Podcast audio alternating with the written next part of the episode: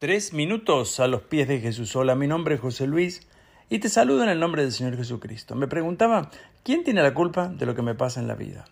Y quiero confesarles que después de mucho meditar llegué a una conclusión, no personal, la entendí según nos enseña en el libro de Job.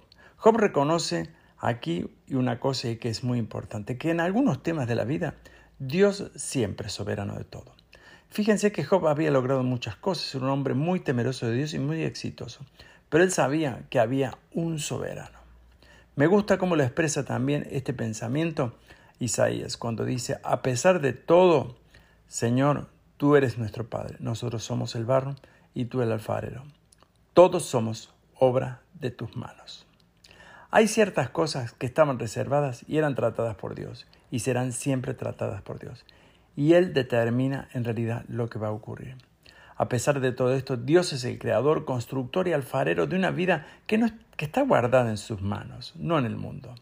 A pesar de que este mundo muestre en realidad sus planes, Dios tiene el control sobre todas las cosas. Debemos aceptar la soberanía de Dios en nuestra vida porque este es un paso fundamental para enfrentar todas las situaciones que vamos a tener que vivir. Y lo que nos pasa en este mundo puede ser, por cierto, muy doloroso, es verdad, pero eso no es el resultado nunca final. Soberano significa que somos de Él, o sea, Dios es soberano, somos su pertenencia, somos su creación, preparada para hacer lo que verdaderamente somos cuando estamos en su camino.